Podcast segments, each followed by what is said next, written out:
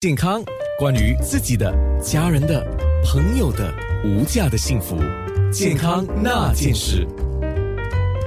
健康那件事，我们今天讲跟冠病相关的一些话题。黄伟杰家庭医生，他是 Healthway Medical Doctor Nelson Wee。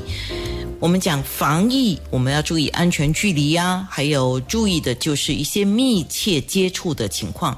可是我还是有一点不太明白，我想先问：人跟人之间在怎么样的情况之下是叫密切接触呢？比如说我跟你，我们两个共处多长的时间，那我们染疫的这个风险就会提高。安娜你好，九六三的听众朋友们，你们好，我是黄伟杰家庭医生。今天我们要谈的就是官兵一九和人与人之间的亲密接触，也就是我们讲的 close contact。那 close contact，那亲密接触主要我们是。两个重要的因素，第一个就是时间，时间主要是指的人与人之间在一起的时候的那个时间，而这个时间呢，我们一般来讲是规划十五分钟，就是当你和另外一个人接触有十五分钟或以上的时间，那你被传染的风险就较高。而这十五分钟呢，不只是讲一次性，而是总二十四小时内的 cumulative time。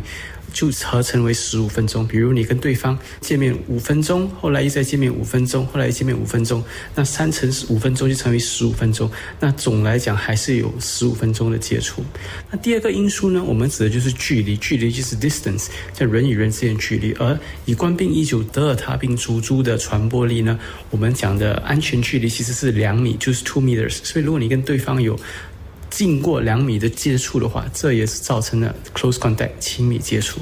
如果我们说你都戴着口罩，我也戴着口罩嘛，那戴口罩跟不戴口罩当然是有差别。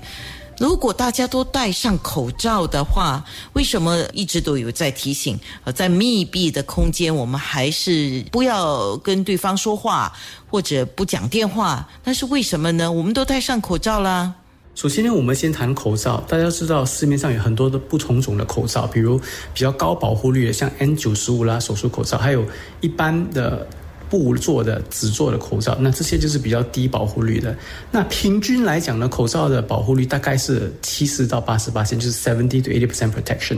那不过有些在有些情况下呢，那个保护率会降低。比如我们在一个封闭的空间或者一个空气比较不流畅的空间，在这种情况下呢，口罩的保护率会比较低。然后当我们大声讲话或者跟对方谈话谈了很久的时候呢，这个保护率也会降低。那那是为什么呢？主要是因为在我们讲话的时候，那个口罩的旁。边的那个 gap 那个缝隙会加大，所以它的保护力就相对的降低。然后另外一点，当我们讲话讲很久的时候呢，我们的嘴巴的唾液啊、飞沫会弄到口罩的内膜变成湿透。